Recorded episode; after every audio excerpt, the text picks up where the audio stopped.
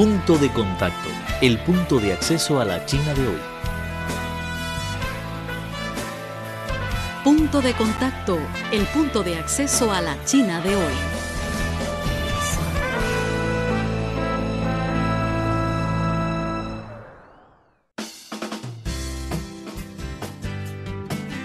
Hola, ¿qué tal amigos? Bienvenidos una vez más a su programa Punto de Contacto, el punto de acceso a la China de hoy.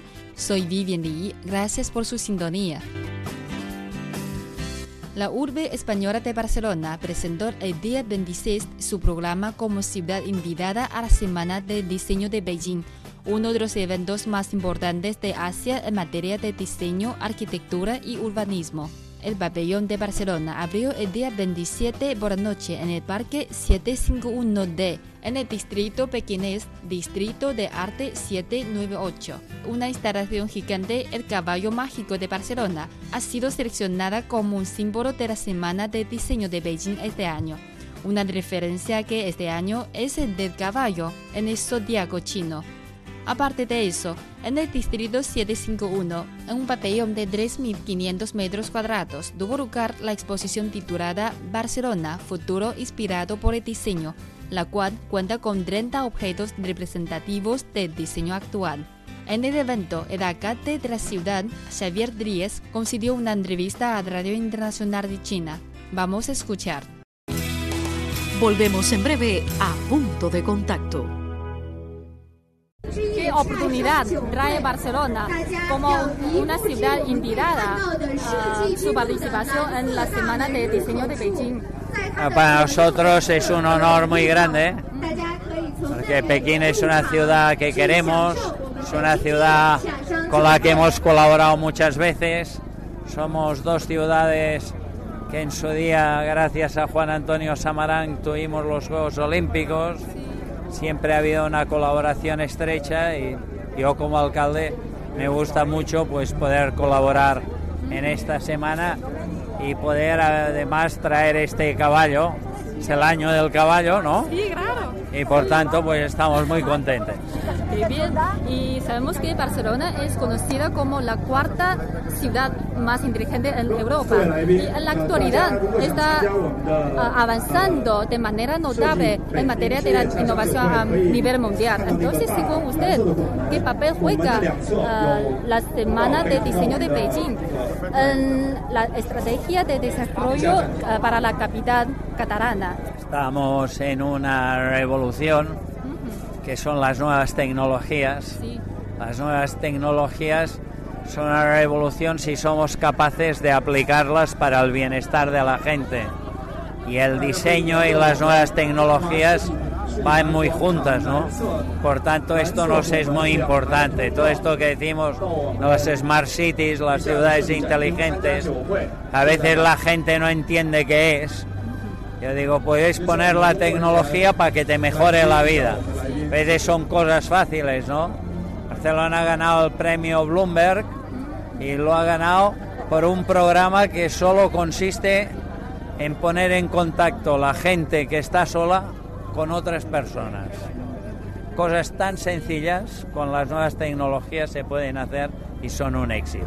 Sí, y sabemos que tanto Barcelona como Beijing enfrentamos un desafío común de desarrollar una sociedad, sociedad cada día moderna y conservar el casco viejo.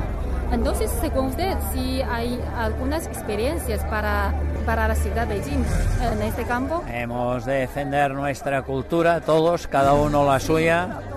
La cultura propia no quiere decir encerrarse en uno mismo, sino abrirse a los demás, pero conservando lo tuyo y hemos de hacer una cosa que es muy importante, que es un urbanismo en el que no destruya todo lo antiguo. Ser capaces de combinar lo nuevo con lo antiguo porque, y procurar que lo antiguo no sea como un escenario, sino que la gente viva, disfrute y viva bien en estos sitios.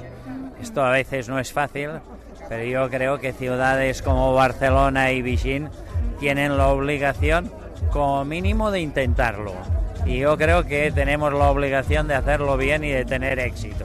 Como los urbes internacionales, según ustedes, ¿sí existe alguna posibilidad de realizar unos proyectos de cooperación entre las dos ciudades? Sí, la verdad es que yo creo que sí, el futuro es de las ciudades. Somos muchas ciudades que intentamos colaborar con empresas, con universidades, para no repetir las mismas cosas, sino para aprender unos de otros. Y yo creo que tanto Barcelona como Beijing tenemos esta idea de colaborar con los demás para aprender y poder hacer cosas mejores cada día para nuestras ciudades y nuestros ciudadanos. Yo creo que con Beijing haremos grandes colaboraciones. Por esto a mí me gusta estar hoy aquí. Es decir, yo creo que es muy bonito poder tener esta colaboración. Sí. Sabemos que Barcelona es una ciudad ah, de referencia de innovación a nivel mundial. Entonces, en este campo, ¿qué experiencias de, esta ciudad que puedan tomar en cuenta para la ciudad Beijing? Lo importante, lo importante es que se lo crean las administraciones públicas, el gobierno se lo ha de creer, la ciudad se lo ha de creer. Esto no es una cosa que se hace con poco tiempo, se hace con 10, 15, 20 años y se ha ido trabajando en la misma dirección durante muchos años. Yo creo que Beijing tiene esta posibilidad de hacer un trabajo sólido durante muchos años y al final se recogen los resultados. Mi consejo es ser constantes, coger una línea de actuación y hacerla constante, constante, constante. Y al final se gana. Sí, sí, claro. ¿Podría explicarnos en detalle los progresos ha conseguido la capital catalana en, crear o establecer una ciudad inteligente? Bueno, hay muchas cosas, ¿no? En tráfico, en iluminación de la ciudad, en gasto energético, en la manera de dar atención a la gente mayor en eh, controlar enfermedades crónicas. Eh, son muchas cosas, algunas muy sencillas, otras muy complicadas, ¿no? Pero lo importante es generar investigación y colaborar con otras ciudades. Yo siempre digo, Barcelona no puede competir con San Francisco mejor San Francisco. Pero nosotros podemos hacer muchas cosas en Barcelona, aplicarlas y ser un ejemplo muy importante para otras ciudades del mundo. Has de saber la potencialidad que tienes, hacer las cosas y aplicarlas. Y hablando de las cooperaciones entre Beijing y Barcelona, ¿en qué campo cree que usted existe un mayor potencial para los dos? Bueno, yo creo que todo esto de la aplicación de nuevas tecnologías en sanidad podría ser un campo magnífico de colaboración. En la sostenibilidad y en el medio ambiente yo creo que puede haber una magnífica colaboración. Nosotros a veces también tenemos episodios de polución importantes en nuestra ciudad. En todas estas cosas podemos aprender unos de otros mucho, yo creo. Además, también entrevistamos a la bailarina española que se presentó bailando montada en el caballo mágico de Barcelona durante la semana de diseño, pues les llevaremos a conocer cómo se sintió durante su presentación. Ah, ¿Cómo se llama usted? Ah, yo me llamo Viviani Calviti. Entonces, eh, ¿siempre estás con este caballo mágico? Eh, no, las primeras veces que el caballo salió a la calle no era yo, era, ha habido otras personas y hace dos funciones que yo estoy con ellos. Pues, ¿cómo entiende usted este símbolo del caballo para la cultura y para el intercambio cultural entre China y España? En ah, está muy bien. A mí, yo siempre cuando miro, miro el horóscopo siempre leo el mío en Occidente y miro el, mi, mi, mi horóscopo chino también, que yo soy mono. Yo soy mono y el horóscopo chino. Y, y, tengo mucha gente que es eh, alrededor mío que es, que, es de caballo, incluso de, el daño caballo de fuego. Y, y, no, es un animal precioso, está muy bien. Entonces, eh, ¿puede usted explicarnos cómo se siente al estar muy alto en el despacho, eh, despacho del caballo? Yo me sentía con mucho miedo, la verdad. Claro, estoy ahí en, arriba de aquí a, la, barriga son cuatro metros, me parece. Está muy alto.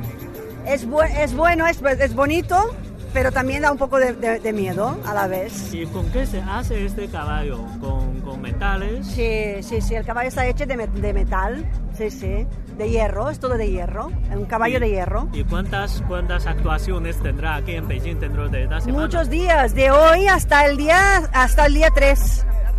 Todos los días eh, Me parece que a partir del 27, no, 28, ay, ahora no lo sé, a partir del 28, 29, cada eh, dos funciones al día.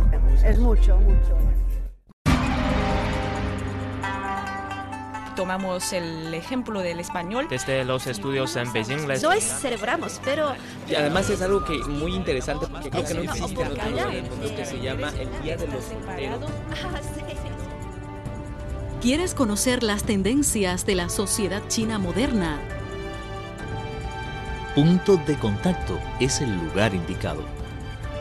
Conozcamos y descifremos juntos a la sociedad china. Punto de contacto.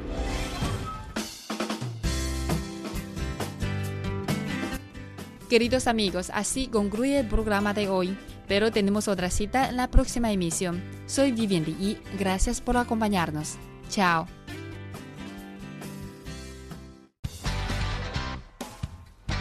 Presentamos Punto de Contacto el punto de acceso a la China de hoy. Cualquier duda, comentario o sugerencia, no duden en ponerse en contacto con nosotros. Nuestro correo electrónico es spa.cri.com.cn. Los esperamos en nuestro próximo encuentro.